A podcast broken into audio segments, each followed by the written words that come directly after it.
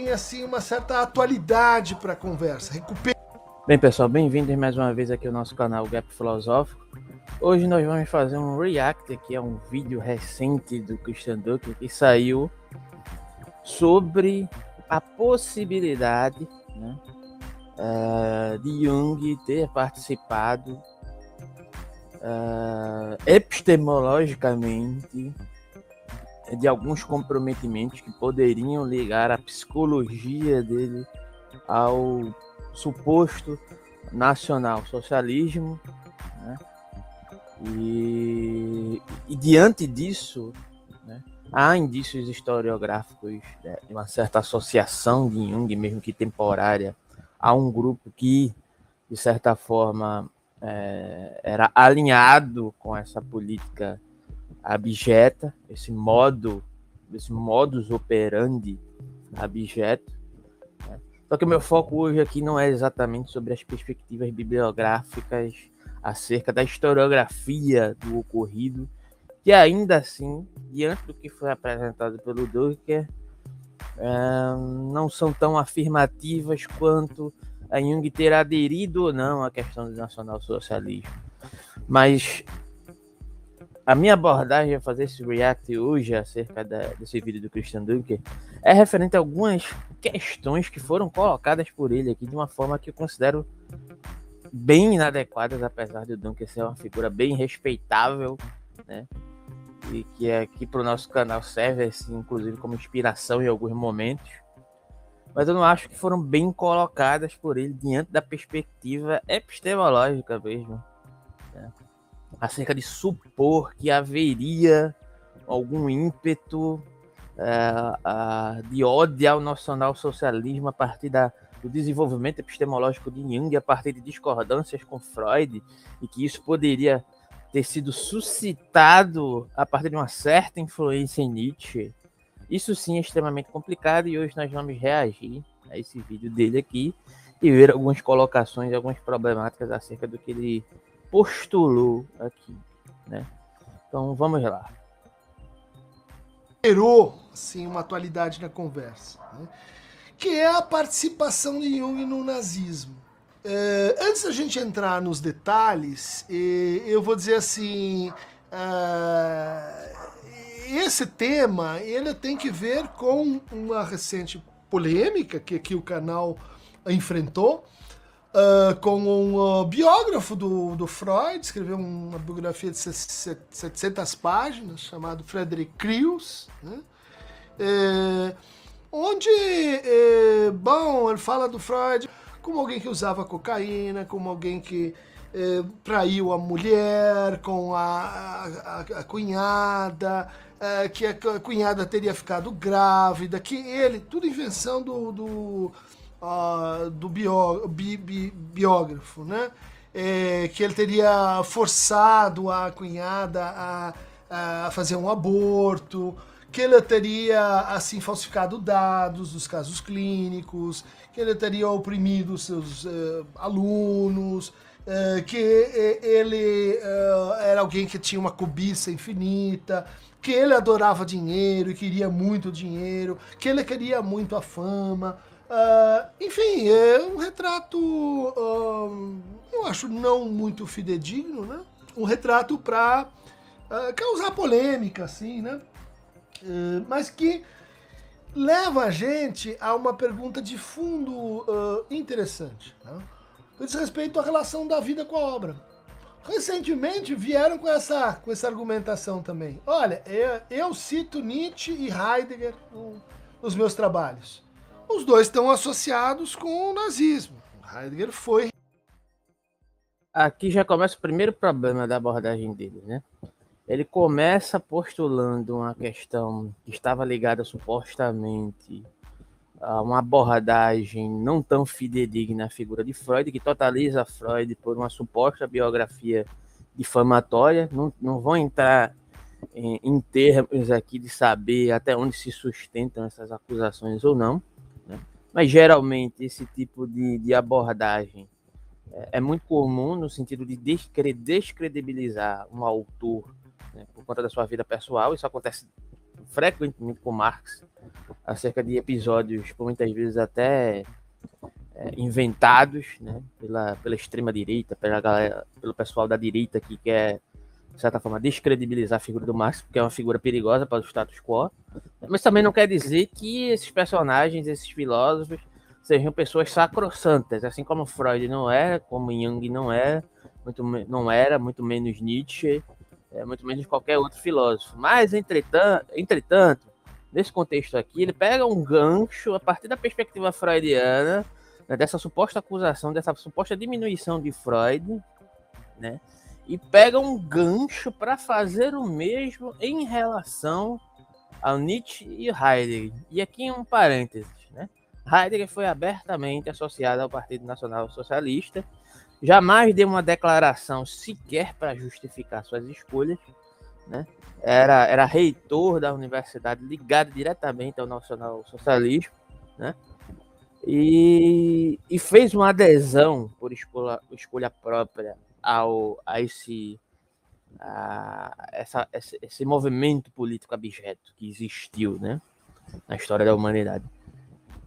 Essa totalização que ele faz acerca do Nietzsche, associando Nietzsche ao nazismo, isso é uma, uma questão que já exaustivamente já foi discutida sobre é, os maiores pesquisadores, diante dos maiores pesquisadores em Nietzsche no Brasil, e não há essa associação da filosofia de Nietzsche, muito menos da sua escolha pessoal, das suas escolhas pessoais acerca de uma ideologia é, supostamente nazista. O que houve, e, é, e é até é, chovendo molhado repetir isso, porque é, antes de fazer esse vídeo questionando que ele deveria ter pesquisado minimamente sobre o que ele ia falar, se bem que quando ele, ele menciona ali em determinado momento é, essa suposta associação de Nietzsche com o nazismo, ele mesmo não consegue sustentar a argumentação que ele está desenvolvendo e depois joga pro, para o público. Isso a gente vai ver. Né?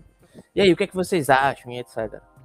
Enfim, é, o que houve foi uma apropriação da sua irmã, da irmã de Nietzsche, Elizabeth Foster Nietzsche, né, é, de modificar inclusive seus escritos, um livro que seria o livro A Vontade de Potência, que nunca existiu esse livro em si, né, ela, ela modificou vários escritos de Nietzsche para associar com a suposta ideologia nazista. Né? Depois de muito tempo isso foi descoberto e essa desassociação foi feita da filosofia de Nietzsche, das escolhas pessoais de Nietzsche, com uma perspectiva ideológica nazista. Né? Agora, isso quer dizer que a filosofia de Nietzsche seja uma filosofia sacrossanta? Isso quer dizer que a filosofia de Nietzsche não seja uma, filo uma filosofia perigosa? Isso quer dizer que a filosofia de Nietzsche não foi apropriada pelo nazismo? Não. Né? Foi apropriada, foi utilizada. Entretanto, houve uma distorção acerca daquilo que Nietzsche criticava, e há vários momentos nos escritos do próprio Nietzsche que ele critica veementemente né, o antissemitismo e aquilo que viria a desembocar no nacionalsocialismo.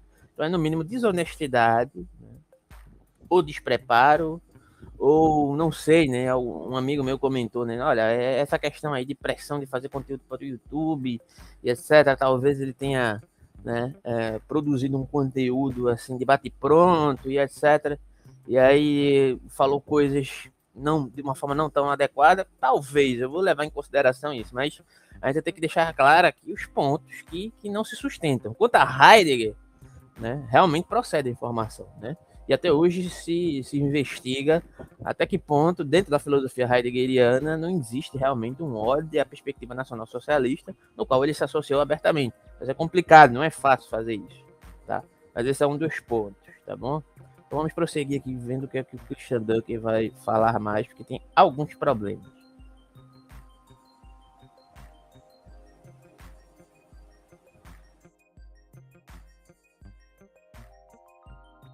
Reitor uh, da Universidade de Freiburg durante a ascensão de Hitler e fez discursos né, é, antissemitas, que a gente tem, a gente. Uh, ah, tem, um, tem, tem um fato, né? diferente da biografia do Crius, que trabalha com cartas, de novo, íntimas e, e ilações. Mas tem os fatos. Né? Uh, isso desabona Ser e Tempo, isso, obra maior do Heidegger? Isso torna Nietzsche um uh, autor. Homo, Genealogia da Moral, um autor que influenciou Foucault, que, que, que, que instituiu um novo tipo, um novo sentido para a crítica, né? um autor que trouxe aí a música, a ópera, um autor que, que é da primeira grandeza, um antifilósofo, né? incontornável Nietzsche.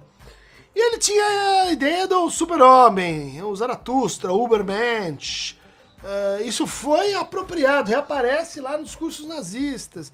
Então, assim, se você cita o Nietzsche, uh, então você está citando ele que foi usado, apropriado pelo, pelo nazismo. Isso está muito popular hoje em dia. Né? A gente, assim, detonar pessoas, detonar teorias, por alusão à vida pessoal, né? com vacilações uh, políticas né? E uh, transporte direto da vida para a obra.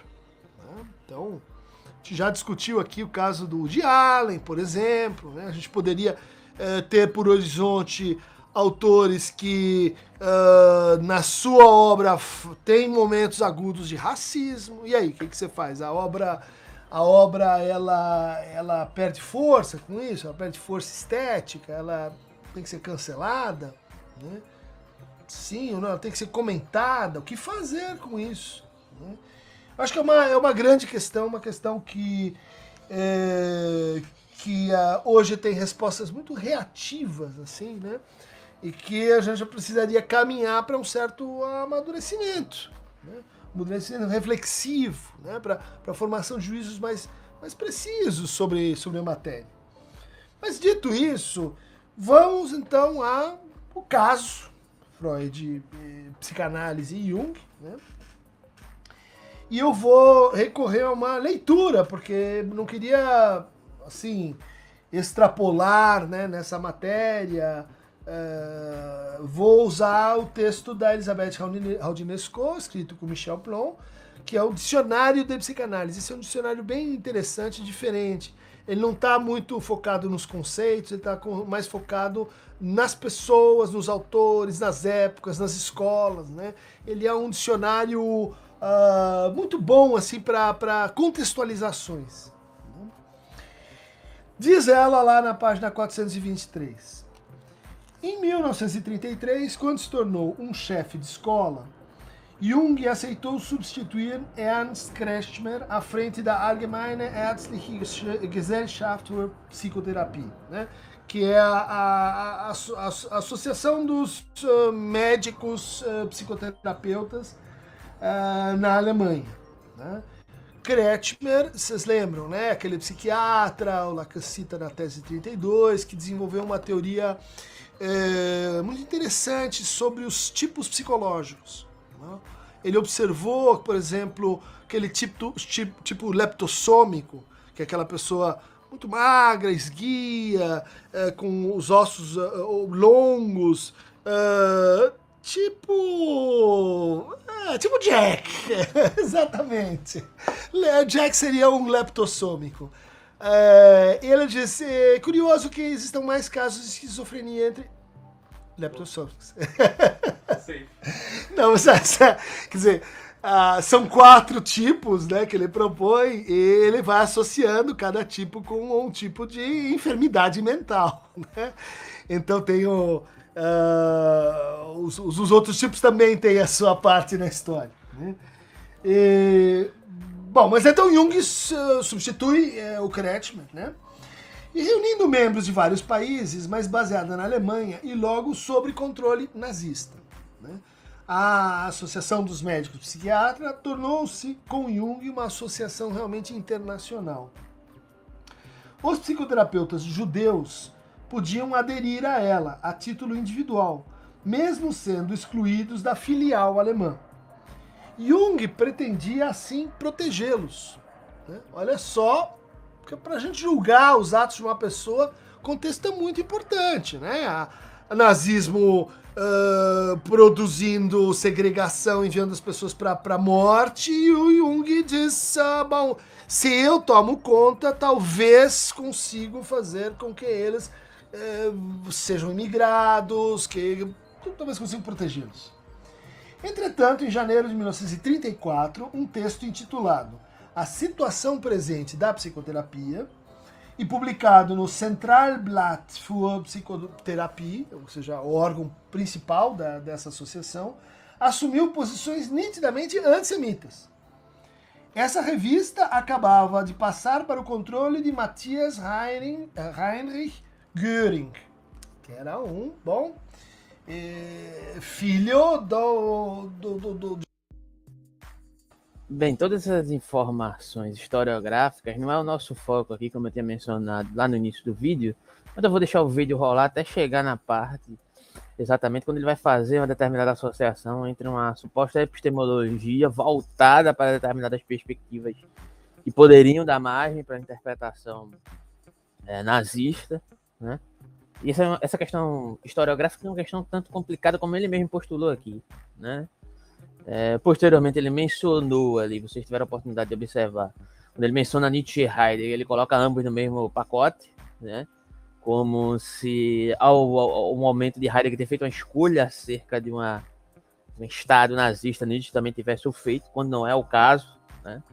E, e, ele prossegue na linha do raciocínio nesse sentido. Então vamos cancelar Nietzsche, então vamos cancelar Heidegger, né?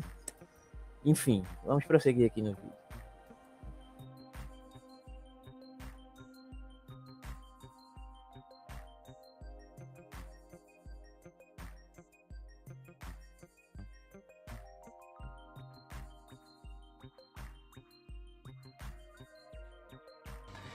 Acrescentou que o judeu tem algo de nômade e é incapaz de criar uma cultura que lhe seja própria. É uma afirmação bem estranha, porque de passar para o controle de Matthias Heinrich Göring, que era um, bom, é, filho do, do, do, de alguém do, do, do círculo absolutamente íntimo do uh, Adolf Hitler, né? Depois de distinguir o inconsciente ariano do inconsciente judeu, Jung afirmou que o primeiro possuía um potencial superior ao segundo.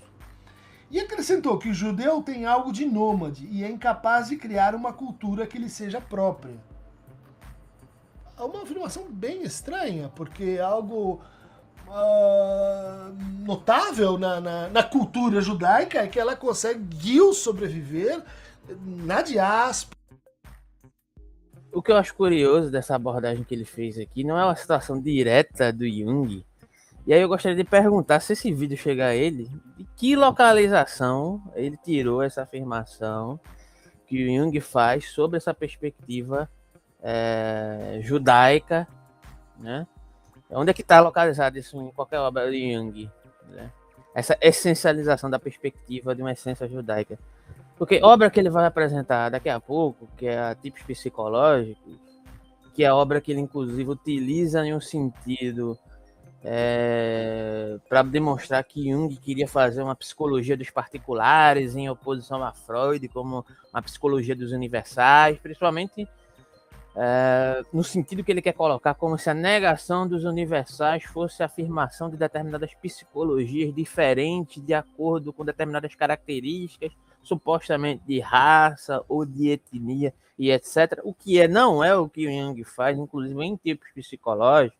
Né? Jung deixa claro que na verdade é um mapeamento de uma coisa que é chamada alma, que faz parte de um determinado contexto específico, que engloba representações psicológicas, né?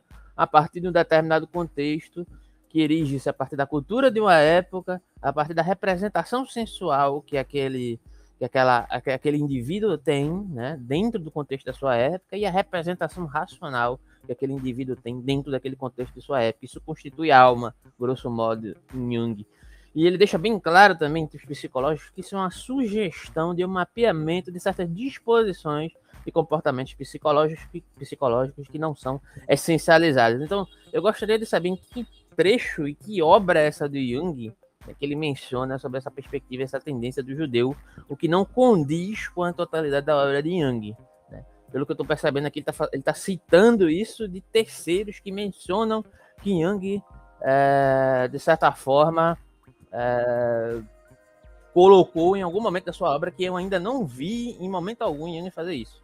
Sabe? Então, ele pega uma citação do dicionário é, supostamente de psicanálise, que faz essa citação aí, né, nesse determinado contexto, a partir de determinados exames historiográficos que, de certa forma, não estou negando a possibilidade do Jung ter se ingressado nessa, digamos, nessa, nessa instituição é, nacional socialista, não é a questão aqui, não vou tratar disso, até porque eu acho que é uma questão muito difícil de ser tratada assim como bater o martelo, apesar de haver vários indícios que Jung se associou, a essa questão. Mas outra coisa é dizer que a partir disso, a psicologia, a, a perspectiva epistemológica da psicologia de Jung está contaminada por nazismo a partir de certas fragmentações que está sendo colocada aqui, que nem ele fez aqui. Então eu acho que isso é desonesto, sinceramente. Me desculpe aí, Dunker, mas é realmente o que me parece. Vamos seguir aí no vídeo. Por aí, em outros países com outras línguas, em, em situação de opressão e ainda assim se encontrar como uma continuidade né, cultural.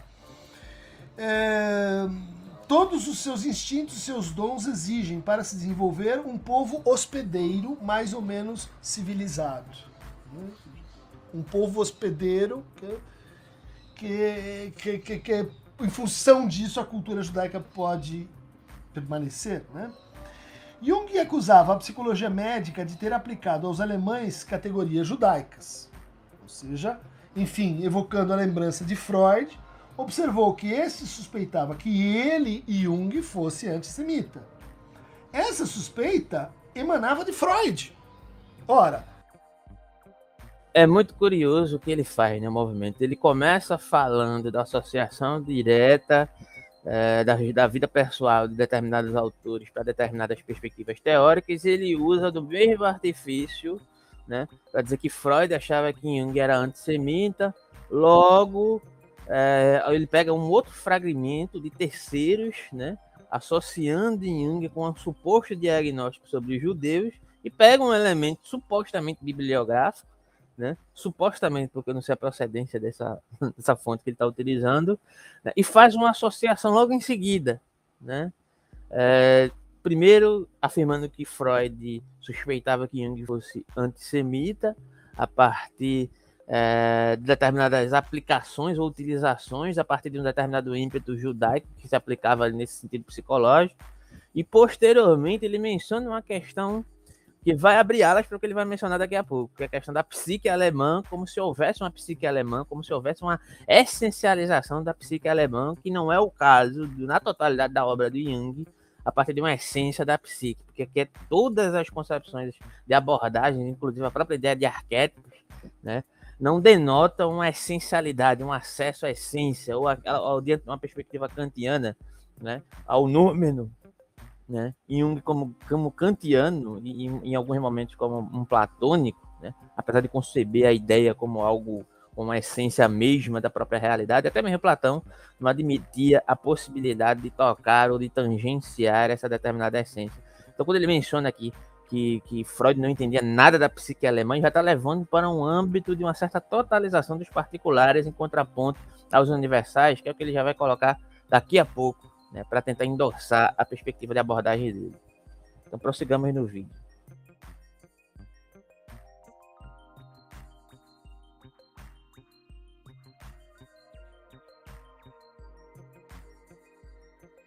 Freud não compreende nada da psique alemã. Essa é uma afirmação difícil, né? Dizer, psique alemã tem a psique brasileira, a psique alemã, a psique nordestina, psique do sul, psique do norte, psique negra, psique. É complicado quando a gente começa a regionalizar né, a, a, a mente das pessoas, porque isso é a maneira mais simples de também segregá-las. Né? Dizer, não é só que você tá numa cultura com essas características, você assim tem uma, tem uma mente judaica, tem uma mente católica. O quê? Primeiro que a própria noção de mente não dá conta da perspectiva junguiana, né? Mente não, não, não... Acho muito difícil que o Jung tenha mencionado isso. E se mencionou em algum determinado momento, né, de acordo com o contexto que ele diz aqui, muito provavelmente é, não foi nesse sentido que ele está colocando, ou Jung muito rapidamente mudou seu posicionamento, porque observando todos os contextos da obra de Jung, não existe essa essencialização de uma psique específica ligada à nacionalidade.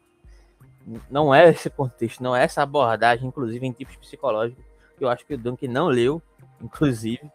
Né? E, e digo mais, se é para fazer uma perspectiva é, de uma associação histórica em relação com a perspectiva epistemológica, o desenvolvimento epistemológico desses autores, o próprio Duncan por muito pouco, segundo ele mesmo falou, não seria um Jungiano.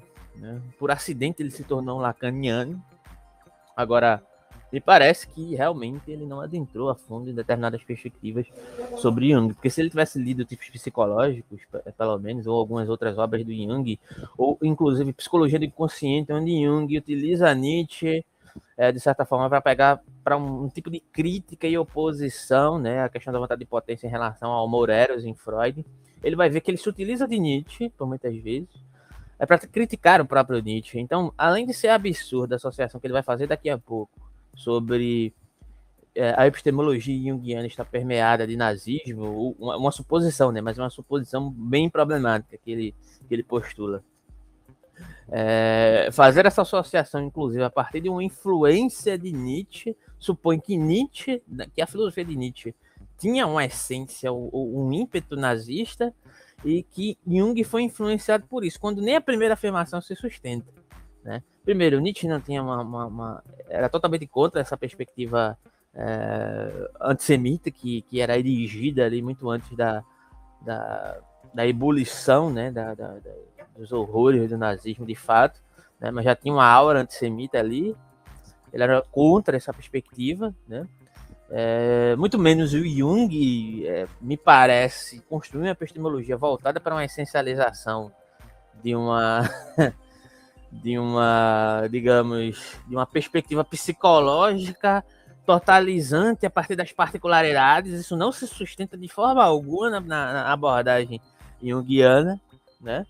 É, e não descarto a possibilidade desses fragmentos aí que ele está mencionando aí a partir de terceiros serem ter, terem sido proferidos por Jung. Pode ser que isso tenha ocorrido em relação a Freud, porém isso não condiz com a perspectiva da abordagem total do Jung, né? É, e ele se utiliza dessa forma aí, né, dessas associações, dessas, dessas supostas totalizações e diagnósticos a partir de uma perspectiva, de uma abordagem do que Freud supostamente achava de Jung, para dizer, olha, tá vendo aí, o, o, Freud ele achava que Jung poderia ser antissemita porque ele contestava um certo ímpeto judeu.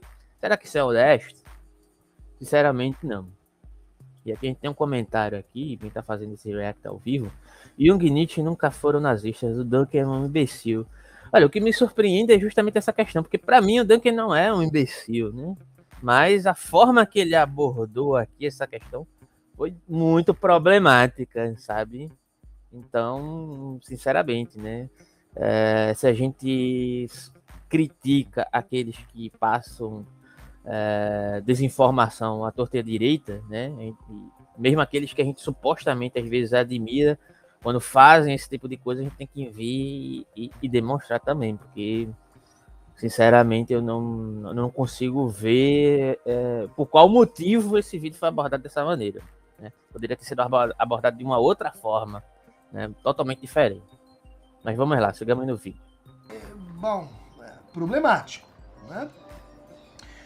O grandioso fenômeno. Essa suspeita emana de Freud. Ora, Freud não compreende nada da psique alemã, como, aliás, os seus epígonos germânicos. Também os seus discípulos, né? Karl Abraham, né? Hans Sachs, também não entende nada da é, é, psique alemã. O grandioso fenômeno do nacional-socialismo, partido Hitler, né? que o mundo inteiro contempla com olhos admirados, os esclareceu? Uma pergunta. Né? O grandioso fenômeno do nacional socialismo. Grandioso é um elogio? Ou ele está sendo irônico? Não sabemos. Que o mundo inteiro contempla com olhos admirados, admirados ou com medo e surpresos, né? Os esclareceu? Aquilo que o Freud não sabia, não entendia, nem os discípulos dele, o nacional-socialismo conseguiu fazer, ou seja, tematizar uma psique ariana, uma mente ariana. E... É muito problemática essa abordagem dele, porque ele sequer considera a possibilidade, né? Ele já faz suposições, né, com essas insinuações que ele faz aqui, né? Ele sequer, sequer considera a possibilidade que Jung faz algumas análises sobre a perspectiva da, da, da, da ebulição da guerra diante de uma determinada perspectiva das abordagens. Eu não vou falar exatamente é, esmiuçar essas questões aqui, até porque aqui no canal a gente faz uma live toda segunda-feira sobre Jung, sobre tipos psicológicos. Mas lá em tipos psicológicos, Jung menciona sobre a questão da não vivência de determinadas perspectivas irracionais pode ocasionar, de certa forma, uma unilateralidade psicológica. E isso pode, a muito grosso modo, de certa forma, desembocar no âmbito de um comportamento coletivo. Então, a, a ebulição de uma guerra né? Ela pode ser ocasionada por uma não vivência dentro de um contexto cultural específico. Isso não quer dizer que seja um contexto cultural subjetivado a partir de uma perspectiva particularizante determinada, né? ou um tipo de eugenismo, como, como diante de um tipo de eugenismo psicológico, como o Duncan parece sugerir aqui, mas a partir de certas disposições de comportamento de uma determinada cultura que não está vivenciando adequadamente a sua racionalidade, pois para o Yang saúde, dentro do contexto psicológico, é fazer com que a nossa energia psicológica ela possa fluir por todos os seus aspectos, né? E se isso não está sendo vivenciado, isso causa um tipo de adoecimento. Isso pode se reverberar também na cultura. Então, se aquela cultura ela não vivencia de certa forma a sua irracionalidade, isso pode vir à tona em algum determinado momento. Então, não bastaria não querer fazer guerra mas os aspectos inconscientes, eles, por não estarem sendo vivenciados, eles se manifestariam de alguma determinada forma a partir desse problema da cultura. Então veja só como é problemática a abordagem é, do que o, o Dunker parece colocar na boca do, do Yang né? Enquanto a totalidade da obra de Jung aborda a questão por um outro prisma, ele pega um fragmento supostamente atribuído a Jung e diz: Olha, tá vendo aí o que Jung está dizendo? É que precisou o mundo se deslumbrar com o nazismo como se fosse algo admirável. Eu acho isso totalmente desonesto, cara. Sinceramente, esperava mais do Dunk nesse sentido. Veja, é, esse canal já enfrentou batalhas campais, né? Com. Uh com o falecido Olavo de Carvalho, uh, com Constantino. E aí ele menciona Olavo de Carvalho, Constantino, associando essa suposta perspectiva do Yang, né, ao Olavo de Carvalho. E a, a, essa suposta perspectiva que ele criou aí, na verdade, nesse espantalho né, do Yang que ele criou. Quando, na verdade, no final das contas, quem tá dando de Olavo de Carvalho aqui é ele. Infelizmente, me dói dizer isso, inclusive sabe? É problemático demais esse vídeo. Rodrigo Constantino, em torno de uma variante desta ideia. Né? A ideia de, por exemplo, existe a mente então do esquerdista, do comunista, a mente vermelha. E só pode ser uma patologia. Né? Porque as outras, né, as outras mentes, elas são só normais. Né? Elas só são assim como a raça branca, elas são neutras, né? A, a, variedade, né? O tipo desviante, é, então, os comunistas. Isso tá é, em raízes, né? Que a gente está vendo bem profundas. Atacado em fevereiro de 1934 pelo psiquiatra suíço Gustav Bali, que se surpreendia com o fato de que Jung pudesse presidir uma associação que tinha a função de eliminar os judeus e os adversários do nacionalsocialismo, este tentou justificar-se em março do mesmo ano em um artigo intitulado Zeitgenössisches, é, conhecimento do tempo, mais ou menos, no qual evocava as diferenças entre as raças e as psicologias. Deveríamos realmente pensar que uma tribo que atravessa a história há milhares de anos como povo eleito por Deus, não tivesse sido levada a uma tal ideia por uma disposição psicológica particular?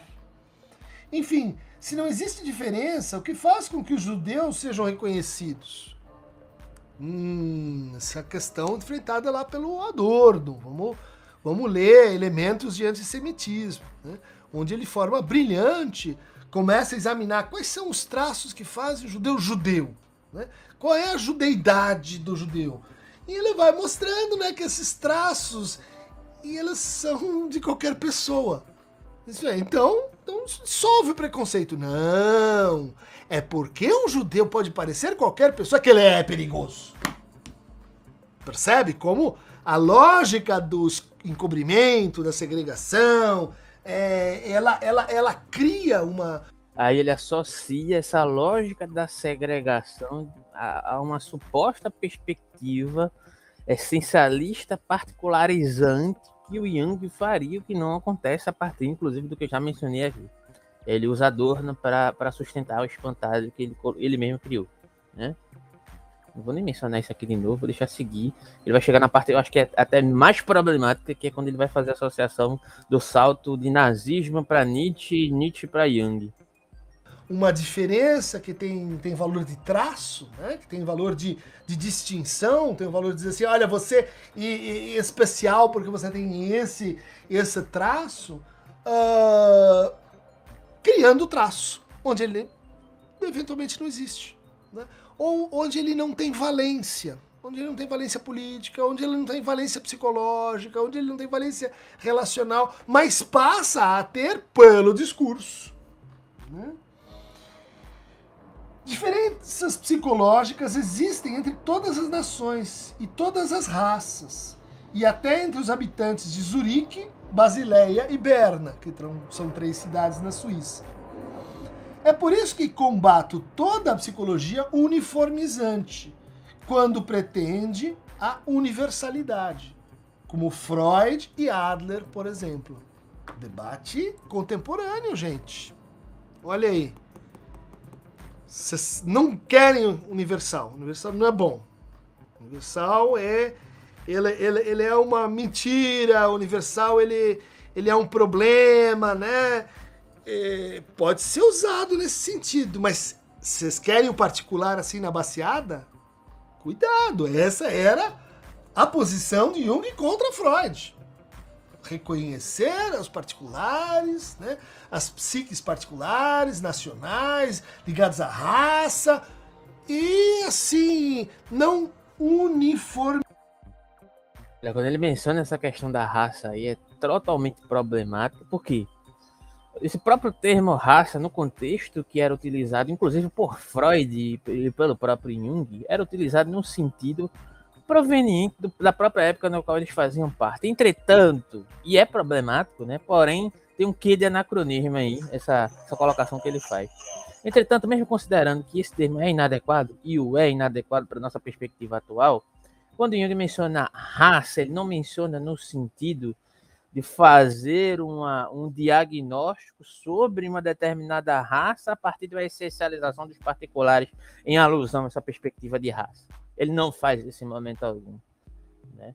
Como eu disse, né? como eu mencionei anteriormente e volto é, a repetir, é, Jung não está preocupado em fazer uma, um diagnóstico tipológico essencializador de determinadas perspectivas a partir de uma certa etnia ou uma certa suposta raça específica, mas sim a partir de um contexto que erige-se a partir de uma ideia de alma que substitui a ideia de psique né, que constitui-se de maneira relacional em, diante do contexto do espírito de uma época, que pode se compreender como uma cultura que de uma determinada época, representações, eh, as representações é, sensual, né, sensuais da, daquela, daquela suposta subjetividade e racionais daquela suposta subjetividade, e como isso se relaciona dentro de um contexto de fazer fluir essa dinâmica psicológica a partir do pressuposto de que nós temos a tendência, de certa forma, de oscilar entre polos, entre extremos, entre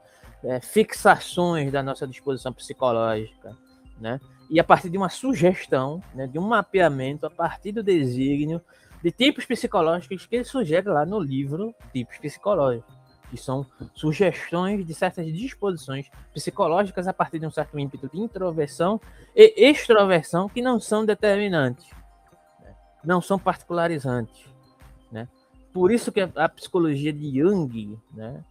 É, essa questão de psicologia analítica, nem foi o próprio Jung que nomeou a psicologia dele de psicologia analítica, foi a associação, no qual, inevitavelmente, ele, ele de acordo com o contexto é, contingencial da história, se associou a partir do momento que ele rompeu com Freud, etc. Né? E foi nomeado assim, ele foi deixando. Mas a psicologia de Jung é a psicologia dos complexos. Então, o que é que tem de particularizante nessa psicologia?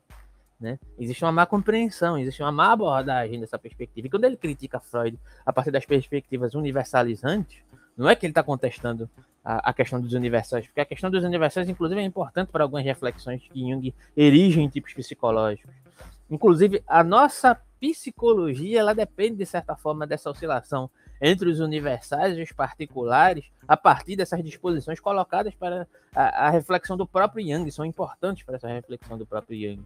Né? Mas o que ele criticava em Freud era um tipo de epistemologia normativa que se erigia a partir de uma fixidez, né? a partir de um ponto específico de uma disposição do próprio Freud, né, uma disposição psicológica do próprio Freud de construir uma determinada epistemologia específica fixada num ponto único, né?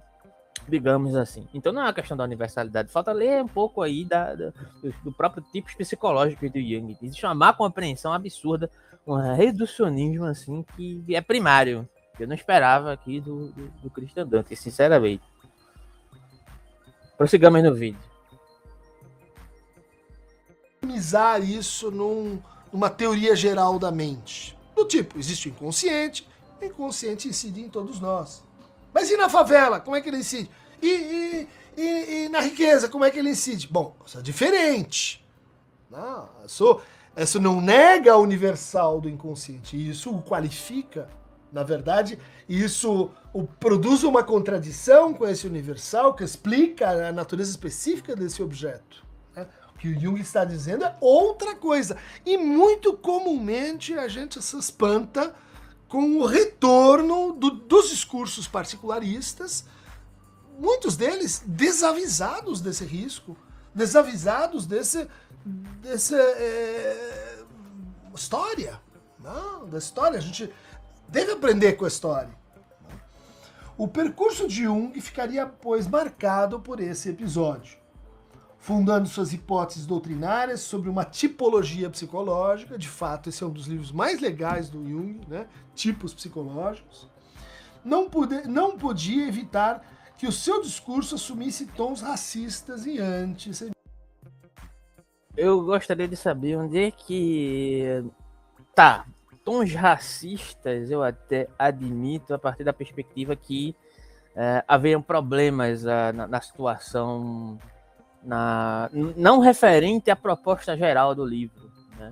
não referente à própria proposta epistemológica do livro, mas a certas menções, a certas utilizações, assim como há em Freud, inclusive, né? É, falando de povos primitivos, falando de raça, isso até pode existir, porque era próprio do contexto ali, não que isso se justifique, né? Mas tons racistas ligados à perspectiva da tipologia psicológica sugerida pelo Jung não é, não é, não, não, não se totaliza a partir dessa perspectiva. Muito menos antissemita, muito menos antissemita. Então é um, tem um salto aqui, tem um salto gigantesco, sabe? Enfim, prossigamos.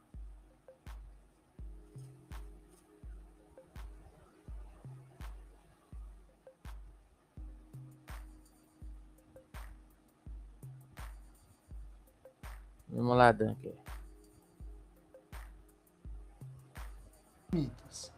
E se esse antissemitismo jamais tomaria forma de um engajamento militante, suas afirmações inigualitárias levariam a que sua doutrina fosse utilizada pela política de nazificação da psicoterapia alemã. A comunidade internacional junguiana se dividiria sobre a questão da responsabilidade de Jung e foi Andrew Samuels, psicoterapeuta junguiano, membro da Sociedade Londrina de Psicologia Analítica, que redigiu em 1992 um dos comentários mais notáveis sobre esse período doloroso da história. dizendo que ele próprio, adepto do culturalismo, mostrou que foi a tentativa de instaurar uma psicologia das nações que conduziu Jung a aderir à ideologia nazista e conclamou os pós-jungianos a reconhecer a verdade. Então, olha só, como uma obra, ela supera a pessoa do seu autor. Uma obra envolve aqueles que retomam o que foi dito e pontuam, criticam, recusam aspectos específicos, né? É, onde tendências, vamos dizer assim, da pessoa se transferiram para a obra, voltaram para a pessoa e que são criticáveis à luz de, uma, de um recuo temporal. Na França, no número especial dos Cahiers Jungiens de Psychanalyse, dedicado a esse episódio, o artigo da Central Blatt, de janeiro de 34, foi suprimido da lista completa das declarações de Jung entre 33 e, 33 e 36, o que permitiu aos diversos comentadores isentarem Jung de qualquer suspeita de antissemitismo. Então, aqui a gente tem uma, uma síntese do, dos eventos, né? os, os, os fatos principais, né? É, mas não é uma autora, uma autora, vamos dizer assim, da psicanálise falando do Jung, né? Não é uma Jungiana. Né? Isso não é bom. Quando a gente quer fazer uma crítica, é legal que a gente escute também né, aqueles que estão dentro do movimento. Né? Eu acho que um bom crítico, apesar das controvérsias, é o Richard Knoll, né? o culto de Jung, onde ele vai voltar ao mesmo ao mesmo ponto, vai, vai acompanhar o que a gente acabou de ler, né? É, e vai é, tematizar o fato que justamente isso, esse antissemitismo, poderia estar vindo de Nietzsche. Né? Ou seja, há uma, uma. Aqui é o apogeu da, da, da cereja, né? A cereja do, do, do bolo, digamos assim. Porque ah, depois de ter colocado essas suposições, esses saltos conceituais que ele dá a partir de uma suposta declaração, de supostos recortes que o Jung teria feito acerca de uma certa psique particularizante, que eu até admito, vamos supor que talvez Jung tenha feito realmente essas declarações, mas que não totalizam a perspectiva da obra do Jung a partir das propostas já apresentadas aqui nesse vídeo. E aí ele vem com a cereja do bolo, né? O antissemitismo vem de Nietzsche, que era totalmente contra o antissemitismo. Isso agora é, é, que foi não suficiente. Pegou esse autor aí, que inclusive eu dei uma olhada nesse livro.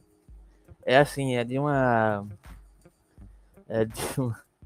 É de uma, uma origem, para dizer no mínimo, duvidosa as abordagens desse autor. Ele pega como referência para tentar justificar que essas tendências psicologizantes, particularizantes, que não existem em toda a obra do Jung, né, é, são provenientes da influência que Jung tem em Nietzsche, que é, suscitava um antissemitismo. Nossa, é tão problemático isso, né? É, vários trechos das obras de Nietzsche demonstram claramente que ele desprezava os antissemitas. Né? E Jung tem uma certa influência em Nietzsche né? Mas isso fica claro, inclusive, na, nos seus seminários sobre Zaratustra, no próprio tipos psicológicos, ele critica bastante Nietzsche, né? pega Nietzsche para refletir determinadas concepções, mas o Jung também, ele, ele, ele volta-se contra Nietzsche a partir de determinadas questões, né?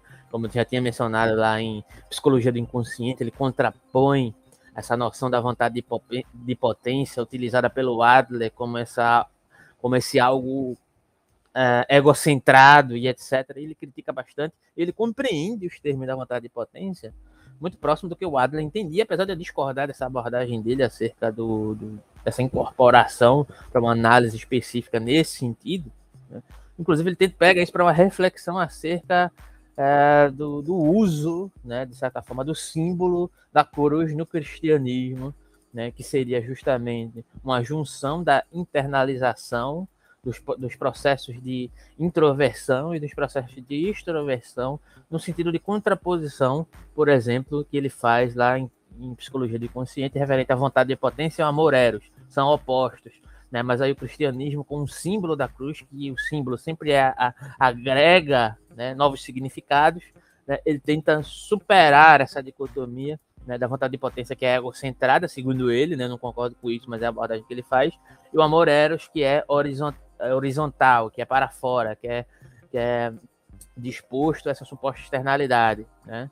É, extrovertido, né? Então o símbolo da cruz é a união entre esse vertical e esse horizontal e, e que erige-se a partir daí o símbolo. Né?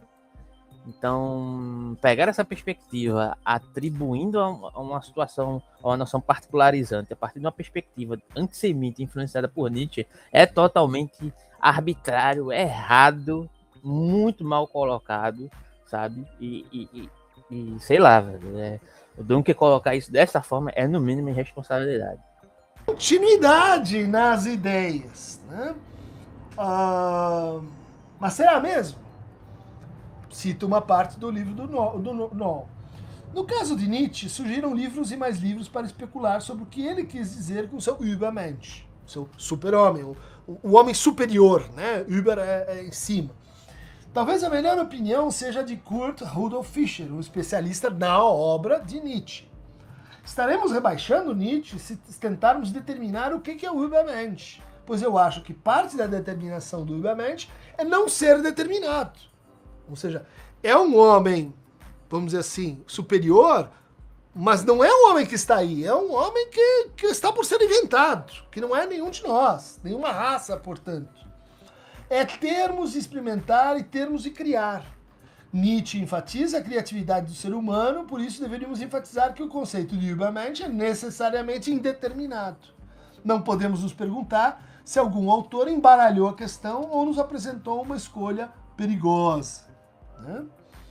É, bom, como Jung bem sabia, que Nietzsche domina, denominara os super-homens os humanos que haviam superado a si mesmos transcendendo os grilhões da hereditariedade, da família, da sociedade de Deus. Né? Então, raça ariana não, não caberia aqui.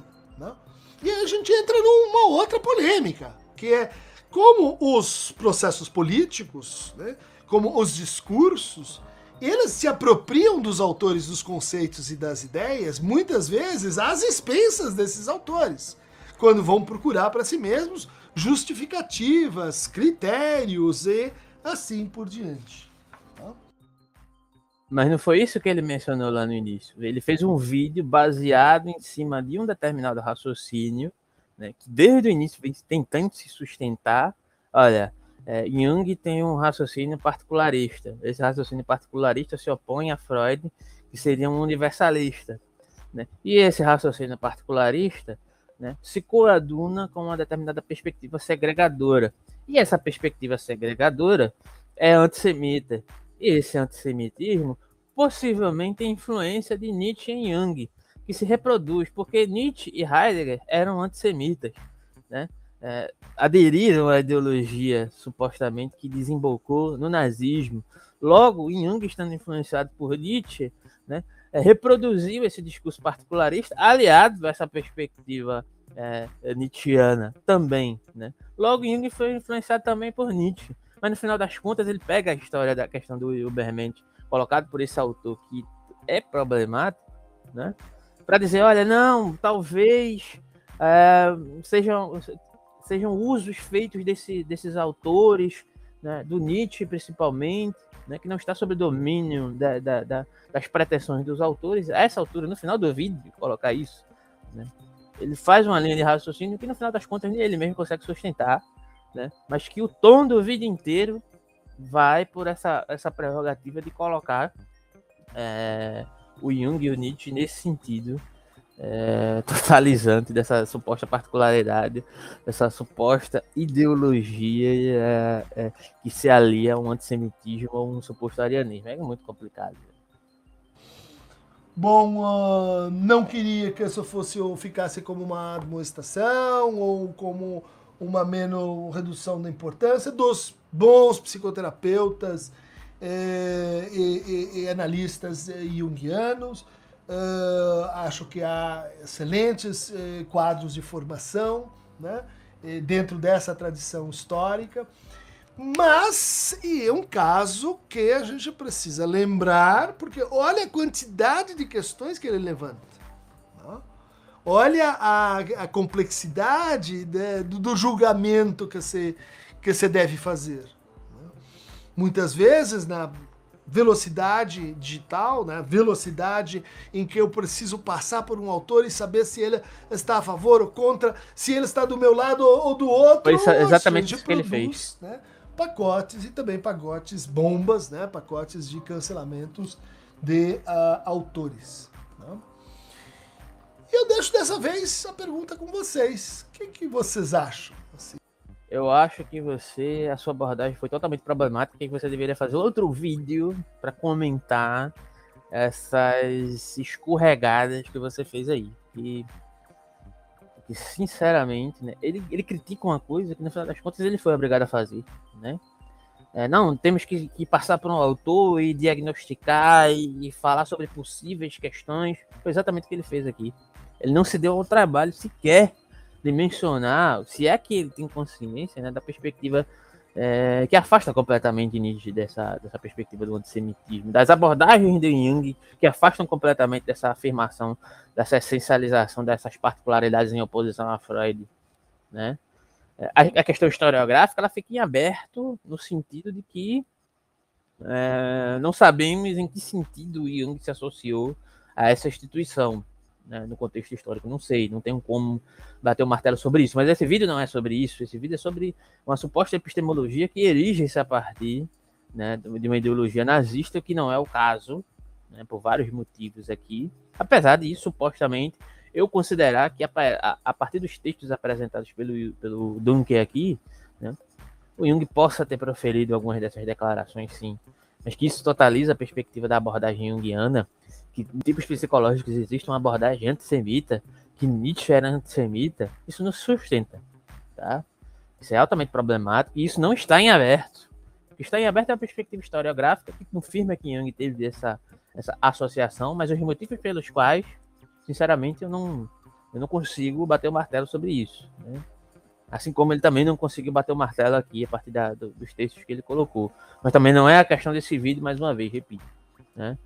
É, os fatos apresentados são fatos, né? houve essa associação de Jung de, dentro dessa perspectiva desse determinado instituto, mas eu não consigo ver a epistemologia junguiana, permeada por essas colocações que o Dunker abordou aqui. Também não se trata é, de defender a figura de Jung, como eu vi alguns junguianos fazendo por aí, atacando a figura de Freud no mesmo sentido que é feita aqui pelo próprio Dunker, né, que eh, esse vídeo me parece também um, fruto de um ímpeto de tentar, de certa forma, responder à altura né, a certas colocações sobre a vida pessoal do Freud, e ele termina reproduzindo a mesma questão, é, no mesmo sentido daquilo que ele diz criticar. Quando ele diz que é, a cultura do cancelamento, de certa forma, erige-se a partir de uma perspectiva de passar rapidamente por um autor e fazer e produzir pacotes, né? E que isso não pode ser feito e que supostamente está fazendo uma determinada reflexão ampla sobre esse autor, é exatamente isso que ele está fazendo aqui, que ele acabou de fazer sobre a perspectiva junguiana nietzscheana é, nessa abordagem aqui. Então, assim, admiro bastante a figura do Dunker, mas nesse vídeo aqui ele, é, sinceramente, ou ele não estava preparado para fazer, ou estava tentando atender algum tipo de demanda, ou realmente carece de certas informações de abordagens que ele precisa é, de certa forma, se inteirar. Então é isso. Se inscrevam no canal, compartilhem, deixem as vossas opiniões aqui sobre esse vídeo, né? Terminou virando uma live. E considerem apoiar nosso canal, nosso Pix, nosso apoio segue na descrição. Assim é, como nossos grupos colaborativos e gratuitos que seguem na descrição do vídeo também. Então é isso. Até o próximo vídeo do canal Gap Filosófico. Muito obrigado. Deixem os comentários, os vossos comentários aqui né, que é muito importante. Usem a aba comunidade e usem a caixa de comentários para deixar aí as vossas declarações sobre esse vídeo do Christian Dunker, tá?